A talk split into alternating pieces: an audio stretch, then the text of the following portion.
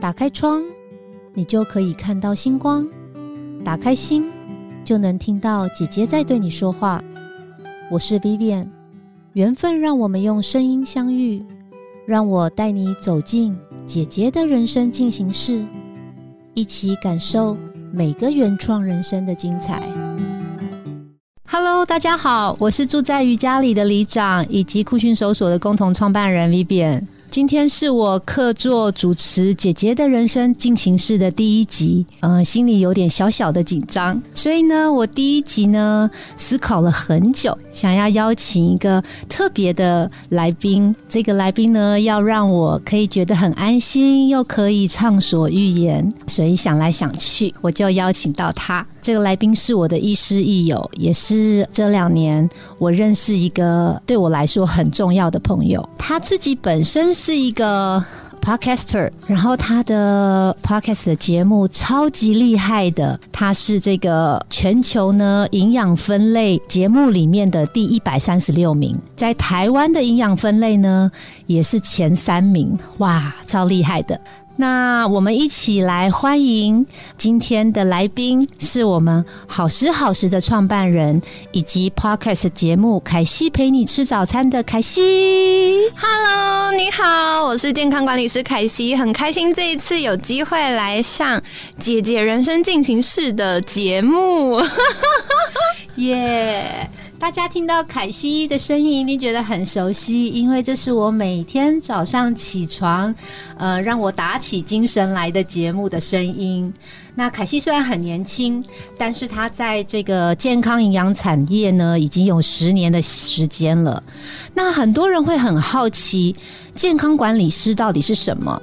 到底是跟这个营养师啊，或是护理人员呐、呃，医疗人员有什么不同呢？所以我第一个问题想要来问问凯西，请问什么是健康管理师啊？好哟，我觉得这问题真的很棒，我真的每次上节目的时候都会第一题就问到这一题。那我觉得主要是，其实我们在台湾有非常非常多很专业的医疗人员，比如说像大家熟悉的医师、护理师、营养师。或心理师、物理治疗师等等等等等，有非常多的专业。但是这些医疗人员很棒，在医治我们或照顾我们的时候，还会有一些些是我们难免会需要有一些健康小秘书，或者是健康好闺蜜，可以讲一讲心底话的那个角色。所以健康管理师他就会是扮演这样的角色，除了陪伴大家一起挖掘、觉察自己健康的议题之外，我们也会陪伴客户。可能一起去找到说哦，原来他的医疗人员给他的建议是这个意思。那我们可以怎么样在大家既有的呃生活节奏当中，或者是既有的呃时间、精力、预算里面，达到医疗人员给我们的目标？对，所以健康管理师就有点像这样的角色。哇，听起来是一个很重要而且很有价值的工作耶！其实我今年也刚拿到这样的一个证照，真的、哦，对，恭喜！也是在凯西办的学校里面拿到的这个证照班。那我们上课的内容真的很扎实，所以如果有兴趣的听众朋友呢，也可以呃来多了解好时好时的粉砖。然后，如果想像我一样呃斜杠，或是想要做健康管理师的话，也可以来找凯西哦。对，那虽然凯西很年轻哦，我刚刚有讲来上我们姐姐的人生进行式，真是委屈你了。也不会，我觉得蛮荣幸的。OK OK，那呃，凯西是一个小姐姐啦，但我们这个听众朋友有很多其实是呃三十四十岁以上的女性。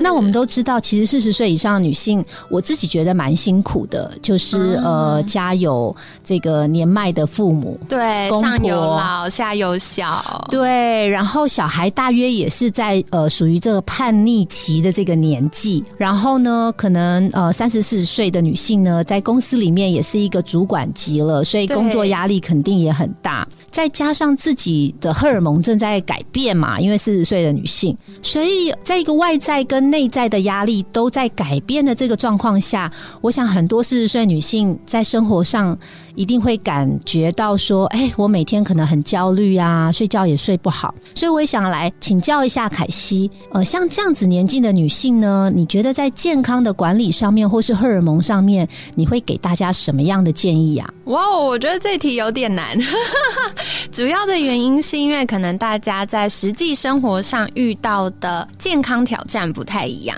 那我总结了在呃成为健康管理师这十年来最常被问到的前三集好了，第一个可能就是大家想要瘦身，嗯，但是这个年纪跟可能十几二十岁青春期或者是哎大学然后刚毕业那段时间最大的不同是我们随着年纪增加荷尔蒙的改变，可能大家合成肌肉的能力下降了，然后囤积脂肪的能力越来越好了，所以就。会发现哇，不是像以前可能呃一餐少吃就可以立刻恢复。那我觉得这个阶段瘦身有个很重要的，就是我们要把健康这件事纳入我们的考量。因为如果用年轻的时候那么快速的瘦身方法，可能就会让我们更容易掉肌肉，更容易掉基础代谢，或更容易会出现卵巢早衰呀、停经啊 等等的状况。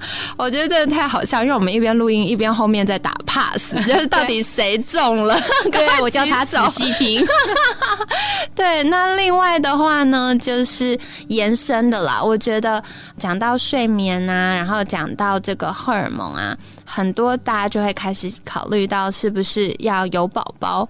那我觉得有宝宝跟没有宝宝都很好，都是不同的选择。但关键是我们是不是有那个选择的能力？对，那所以要不要有宝宝，它的前提是我们的荷尔蒙是不是平衡，然后我们的新陈代谢是不是运作的顺畅？那它又考验到我们的饮食、压力、睡眠等等面向。所以健康它其实是很复合形态的。然后最后一。个我觉得最常遇到，而且我发现这个困扰的呃年纪越来越下降，就是睡眠。所以大家可能会发现说，哎，随着年纪慢慢增加，然后压力越来越大，或者是哎饮食越来越没有那么稳定的时候，就会很容易开始晚上越来越难入睡，或越来越晚睡。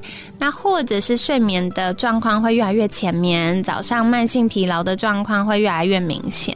那我觉得是这个年纪最容易遇到的挑战。不过，我觉得这个年纪有一个是整个年龄段里面它最大的优势，就是相较于年轻的那个人生阶段，这个阶段通常大家也更知道自己要什么跟不要什么。所以，我觉得在大概四十岁上下的时候，是一个女人最精彩绽放的时候。她很清楚知道自己要什么，然后知道哪样是最自在的。所以，如果我们可以把更多的觉察带进进来，我们就会观察到哦，我吃什么是身体舒服的，吃什么我的体重是会下降到我想要的健康状态的。那我怎么吃我是可以睡得更好的，或者是怎么样的运动搭配，或者是心情的调试，是可以让我的每个月生理周期很稳定，然后不会有情绪的波动，不会生理痛，不会妇科长东西，可以健健康康的。所以我觉得这个阶段是一个蛮有趣的人生历程，嗯。哇，凯西真的是讲的我心有戚戚焉，因为刚刚讲到很多的状态，其实在我开始进入四十岁的时候，也一直有遇到，比如说睡眠的问题呀，或是掉肌肉的问题啊。是，所以凯西刚刚有讲到几个重点哦。第一个就是说，不要呃用这个极低热量的方式，像年轻的时候这种方式减肥，因为很容易我们的肌肉就会流失，然后流失之后就不容易回来了，跟胶原。蛋白一样，对，好伤感，真的。然后第二个呢，就是说整个生活的形态、生活方式也很重要，就是你怎么吃、怎么睡，那呃要找到一个适合自己的方式，对不对？然后心情也要保持愉快。这一点也很重要。那再来就是荷尔蒙的调整。其实荷尔蒙的这个过渡期是可以很舒服的度过的。没错，对。如果你有一个正确的观念的话，哇，这真的很受用。那其实现代人呢，呃，因为工作比较忙碌的关系，还有整个社会形态的关系，其实结婚都相对比较晚。相较于生孩子的年龄也越来越晚了。呃，我也想帮观众朋友问问凯西，就是说，如果已经到了这个三十五岁以后，或是四十岁以后才结婚，然后还想要有孩子的这些女性朋友，你会给她一个什么样的呃生活或是饮食的建议呢？哦，太好了，我觉得这个问题非常的实际。因为为什么我们会把年龄切在三十五岁？是因为三十五岁就是一般。呃，我们所谓的高龄产妇的年龄，对，那为什么会说一高龄产妇？是因为我们卵巢它的储备量会随着我们每次的生理期，然后还有本身先天遗传妈妈给我们的遗传，然后在这个阶段它可能会慢慢减少，或者是诶数量会明显的下降。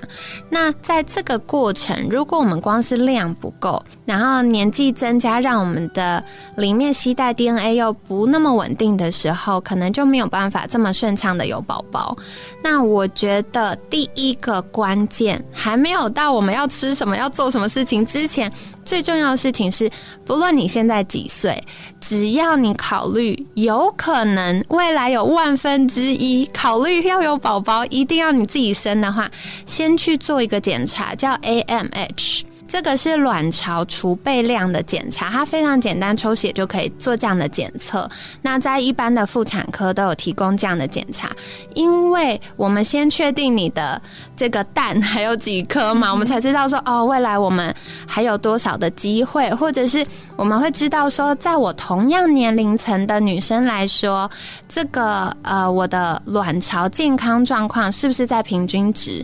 那太低的人，有可能是过去有做过一些。呃，妇科相关的手术，然后或者是压力太大，或像前面讲到过度的减肥。那如果太高的话，有可能是比如说过度肥胖，有用荷尔蒙的药物，或者是其他生，就是这个可能跟疾病相关的。那在这样的状况呢，数值太高，代表我们快要提早进入更年期，所以这个是要特别留意的。那在饮食上很重要的提醒就是。你已经检查出来说，哎，你的呃卵巢储备量比较低，然后或者是你有妇科疾病的问题，那特别要留意的就是你的蛋白质跟脂质的量要够，而且值要好。所以大家不能说，哎，我听了凯西的节目，那我就每天吃牛排，这样也是不行的，因为饱和脂肪太多也会造成身体的负担。那为什么会特别强调蛋白质跟脂质？是因为蛋白质它是我们身体很多的这个，不管是肌肉啊，或者是我们很多新陈代谢需要用到氨基酸啊等等，它会需要这个原料。那脂质的话，就会跟我们细胞膜的健康，然后跟我们的神经传导等等有关。那当然也像前面提到跟荷尔蒙。有关。然后再来的话呢，愉快的心情，很多人是因为压力过大，然后衍生出来，比如说三餐不定时，然后睡眠睡不好，运动量不够，在这样的状况下出现了荷尔蒙失调，然后再来就有卵巢早衰的情形。好，所以在这样的啊思考逻辑下，我们慢慢透过自我觉察，去找到照顾自己情绪的方法，以及呢可以帮助自己有良好睡眠的。方法我觉得是很重要的。对，那再来，我觉得有一个很棒的分享，就是大家可以去思考，我为什么一定要有宝宝？然后我要有宝宝的那个我核心的价值观是什么？因为凯西也服务过很多的夫妻一起备孕，或者是他们已经知道自己不孕了，那不孕了，他们想要慢慢调整身体到可以开始尝试呃自然受孕，或者是人工受孕，或者是。是他要试管婴儿，他要调身体。那我到最后一定会跟夫妻们讨论一个议题：是你想要有宝宝，是想满足什么事情？有些人是说我想要体验当妈妈的感觉，这件事很简单。现在可能你可以去领养一个宝宝，然后或者是你想要有那个爱的关系，那或许养毛小孩也是一个选择。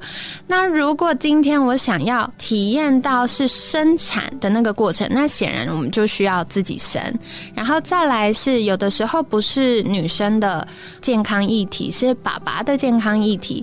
那爸爸有坚持一定要是他的 DNA 吗？啊。那同样，如果他没有那么坚持的话，或许我们可以考虑的是啊，领养宝宝。那有些爸爸会说，我想要有我 DNA 的宝宝，是我的小孩这样子。好，所以这个在要不要生宝宝中间，我觉得也会有很多的价值观可以去讨论。那甚至有一些发现哦，本来超想要小孩，怎么样都怀不上，或者怀孕就很容易在前三个月第一孕期的时候流产，然后他们就说算了，我放弃。然后没想到放弃就怀上了，而且到现在已经快要生产的也很多。对对，所以我觉得怎么样去调试我们的心情，然后整理，嗯，可能那个压力感还是会有的，失落也还是会有的。可是我们怎么样可以调试，然后让自己的身心状态比较稳定？那换一个角度来说，其实要养育一个宝宝不容易，没错，宝宝也会希望我的宝宝妈妈是很开心的，很爱我的。所以，如果我们的身心状态是好的，我们也比较有那个情绪能力跟实际的体力去迎接这个小孩。谢谢凯西分享这么多哎，因为其实你最后讲的这个部分，我真的蛮有感的，因为我周围很多女性，其实在年轻的时候结婚生宝宝，都是觉得为了完整自己的人生是。可是其实我发现说，其实当孩子出生以后的这个出生到这个。呃，十五岁、十五年的这段期间，其实我都发现他们并没有变得比较完整，觉得人生好像比较破碎了。应该是说。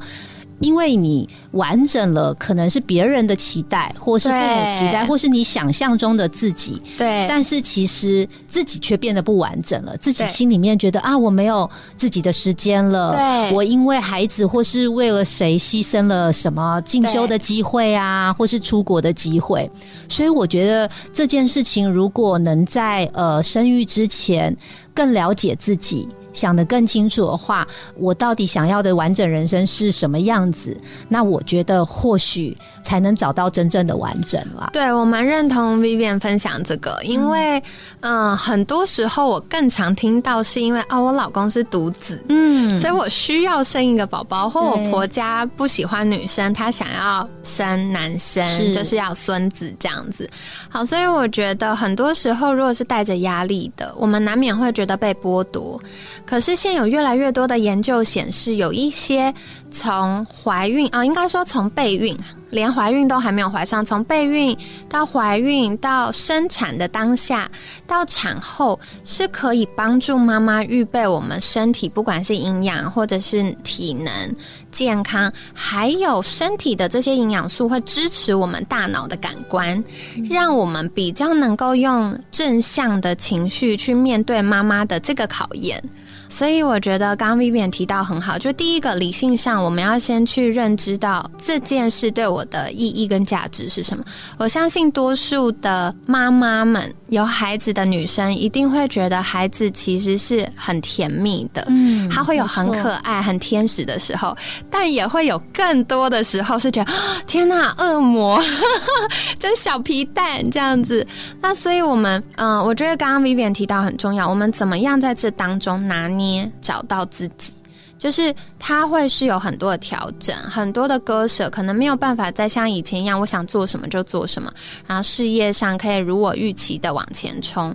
可是它不一定是一个破碎的感觉，嗯，它只是不一样。这两个选择，它都带来了一些呃美好的果实跟一些。我们觉得辛苦的地方，但关键是怎么样让我们心里实际在面对这个冲击，或者是在背负这个我们想要的结果，然后再背负他所。附带的其他的事项的时候，我不会觉得那么负担、那么压力。嗯嗯，所以回过来，我觉得不管是几岁，然后不管有没有结婚、有没有小孩，女生都很重要的是知道在这个当下我要的是什么，我可以如何照顾我的身心，让它是自在完整的。嗯，就算哦很忙、很忙、很忙，那我有没有一些生活中的小方法可以帮助我在短时间充一下电？然后有的时候它可能不是那么完美的选择，然后不是那么所谓政治正确的选择，但是它可以让我小充电一下，然后或者是给自己一些小的借口。那个借口在于我在这个当下遇到一个压力冲击的时候，我选择先回应我的情绪，不需要逼着自己一定要一直往前进。有的时候停下来回应自己的情绪，再往前，你会觉得整个人的节奏跟状态会好很多。嗯，真的，我好喜欢凯西说的这一段哦，因为其实我觉得人生并不会每件事情都按照我们的方式前进。对，不过我相信一件事是，每一条路一定都有它不同的风景。没错。对，那凯西刚刚一直有提到关于情绪这件事情，对，所以我最后一个问题想要请教凯西，就是我们都知道要保持愉快的心情啊，呃，好的睡眠很重要，但是这到底要怎么做到呢？你有没有一些小？撇步可以跟我们的听众朋友分享。好，我觉得睡眠的技巧，大家在网络上真的可以获得很多。但情绪的，我想跟大家分享，所有的情绪议题解决的第一个关键在觉察。你有没有办法发现你现在不开心？我后来发现，常常我在服务客户的时候，聊着聊着聊着，我就忍不住跟他说。你有发现你在生气吗？然后他就说没有啊，这哪有什么好生气的？这么小的事情我怎么会生气呢？跟你说我没生气就是没生气，你就会听到，对你就会听到他讲这个话，明明就是有情绪。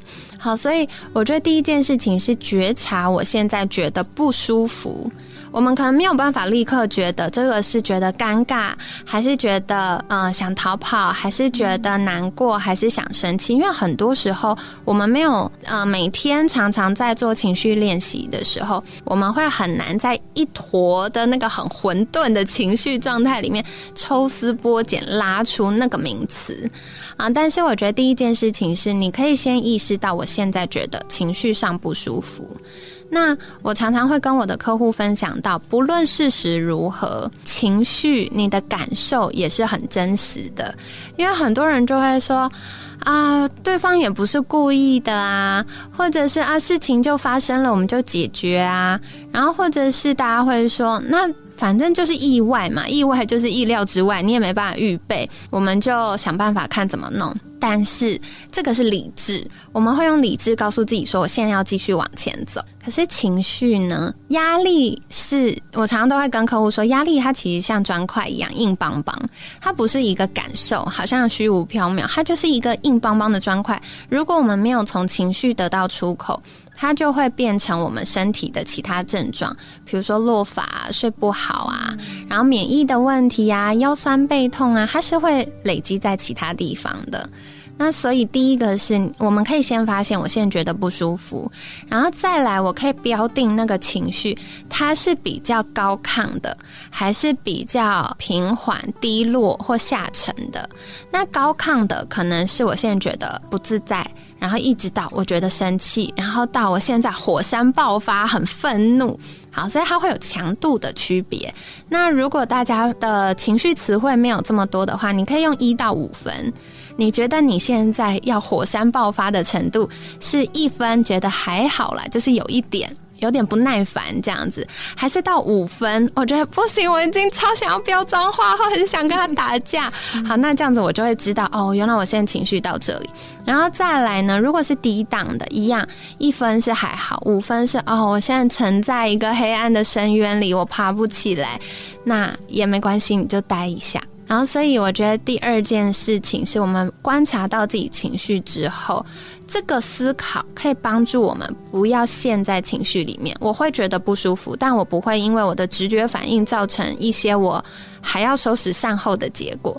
然后第二个刚刚讲的就是我可以选择我要怎么回应，所以我要怎么回应这件事是日常要练习的。那日常练习包含两件事，一个是我怎么回应他人，比如说我超生气的时候，那我可能会说好，那我先喝口水，然后或者是我们先不要讲，我们等一下再处理。嗯，然后第二个呢，就是你怎么回应自己啊？有的时候我们不是对别人生气，很长很多人是对别人很 nice，但是对自己很容易生气啊。我们可能会很要求自己。然后或者是会觉得啊，我怎么没做好，或者是我应该要做得更好，我应该要更完美，要更突破等等等等的。所以很多时候就是我们不是只有去看待事件本身，我们也要回应情绪。那回应情绪之后，我们可能照顾好了情绪，我们就有力量了，有力量就可以再持续往前走。对，所以嗯，我觉得照顾情绪这件事很重要。那第三个也是最后一个步骤，就是我们在日常生活中可以花一点时间想一想，对我来说可以帮我充电的事情有哪些？像我有一次就用了心智图，然后画了整整一张 A4 的纸，我就画了不同的事情，比如说我今天啊觉得很工作很忙，他很忙这件事会带来。大脑的疲劳，可是他可能不是生气，也不是呃觉得低落，他就是很忙很累这样。好，所以如果我觉得很忙的时候，有哪些事情可以帮我充电？那一到五颗星，一颗是一点点电，五颗星是哎我一做它就可以让我充满电，嗯。所以我就把它列下来，然后再好。我现在很难过的时候，或最近一直下雨，又很冷，又遇到生理期，哇，就是觉得完全提不起劲离开被窝，但我又必须要逼着自己出门的时候怎么办？对，那所以呢，这个就是可以在大家日常生活中列下来自己的充电。那可以跟大家分享三个我自己很喜欢的做法。第一个就是气味。嗯。嗯，我们的嗅觉神经是直接连通到我们的记忆还有情绪中枢的，所以我有的时候真的觉得啊，我的心一直很浮躁、很浮动，静不下来，我就会用一个特别的。啊，复方的精油啊，我就自己调了一个我很喜欢的味道，对，然后我一闻，我就会觉得好，我可以了，对，就会觉得我是安全的，然后我是放松的，然后再来的话，第二个就是你可以用一些你身上可以佩戴，或者是你会常常摸到的东西提醒你，比如说戒指啊、手环啊、项链呐，那这个身体靠近身体的抚触。比如说，你摸手、摸脸、摸头发，或摸衣角，或摸你手上的东西，这个抚触其实有自我安慰的这个功能。对，所以你这样在摸摸摸的时候，你其实可能大脑没有意识到，但你会。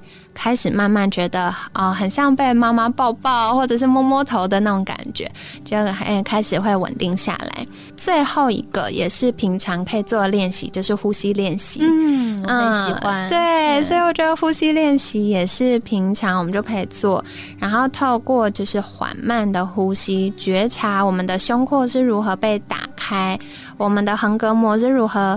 扩张，然后我们的肚子是如何的隆起，这个呼吸的过程也可以帮助我们比较情绪稳定。嗯，谢谢凯西。我觉得这三个方法真的都还蛮实际而且具体的。所以凯西刚刚有说，当你发现情绪的时候呢，第一个就是觉察很重要。我觉得很多人对觉察这件事其实敏感比较低，或者是不愿意接受。所以第二个就是，当你觉察到之后，你自己要接受它。我觉得生气愤怒本来就不是一个错误的事，不是对跟错，情绪是。中性的，对，它就是每个人很正常的一个本能的反应，所以接受你现在的愤怒也是一件很重要的事情。然后第三个就是决定怎么回应对方。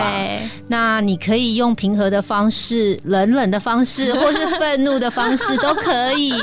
对，那最重要的就是凯西有说的三个方法，我觉得也很棒。第一个是气味，对，那我自己本身也很喜欢精油，因为确实有些。味道会让我很舒服，但有些味道也会让我不舒服，所以找出自己觉得呃会让你很放松、很舒服的味道很重要。甚至喷喷身体呀，或是喷喷你身上的这个东西，让你一直闻到，或许真的会有安全感。对，那第二个是。身上可以带一些让你觉得有安全感的东西，然后当你心里不平静的时候，可以摸摸它。对，在那个当下也会觉得哇，他跟我一起同在这样子。没错。对，然后第三个就是呃呼吸的练习。那像刚刚，因为今天是我第一集主持这个 podcast 嘛，所以我刚刚在呃这个开麦前。前呢，我也说我要调整一下我的呼吸，所以呼吸其实我觉得也也真的也是很很有效果的一个方式哦。啊，谢谢凯西今天分享这么多。那我们在节目的尾声呢，呃，我想要请教凯西，你有没有什么话想要分享给我们的这个听众朋友们？也就是都是应该大部分都是姐姐、小姐姐、大姐姐的女性，对，嗯，OK，我觉得可以跟大家分享的事情是，我以前其实一开始是教幼教的。哦，我教幼教教了蛮长时间，我发现从孩子身上你会看到每一个人与生俱来那个闪闪发光的样子，所以我觉得刚好在二零二三年初跟大家来聊一聊这个话题，就是。给自己一点停顿的时间，找回自己闪闪发光，在你心目中最喜欢的自己的那个模样。然后，另外是我们人生当中一定会遇到一些。看起来不是那么顺遂的事。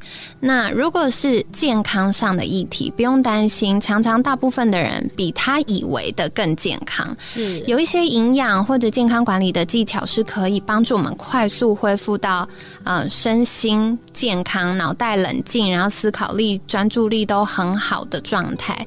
所以不用因为这样子觉得，哦，我好像失衡了，或失去自己了，好像失控了。那情绪上的话呢？我觉得送给大家，我最近看到一句我很喜欢的话，他说：“每个人生命中都有裂痕，但那是光照进来的地方。”哇，对，所以或许我们接受到了这样的光，我们也可以成为照亮别人的人。哇，太棒了！谢谢凯西。我觉得我每次看到凯西都好开心，因为 永远看到他的时候都是露出前面六颗牙齿的笑容。对，今天真的很棒。那我们之后要怎么再次听到凯西的声音呢？除了呃今天的节目以外，凯西要不要介绍一下你的粉砖跟你的 podcast？OK，太好了，我有个粉砖叫好食好食。那第一个食是食物的食，第二个是时间。的事，那当然最主要原因是因为我在成为监管师之前我是吃货，所以就觉得吃这这件事真的太重要。但另外一个是我当监管师这十年的时间，我发现好好吃饭、好好生活就会幸福。我追求健康的起心动念是因为我希望身边的所有人都可以幸福，所以如果大家好好吃饭。然后好好的照顾我们的生活，比如说运动，比如说舒压、睡眠、人际关系等等的，我们就能找到对自己来说最棒的那个幸福的状态。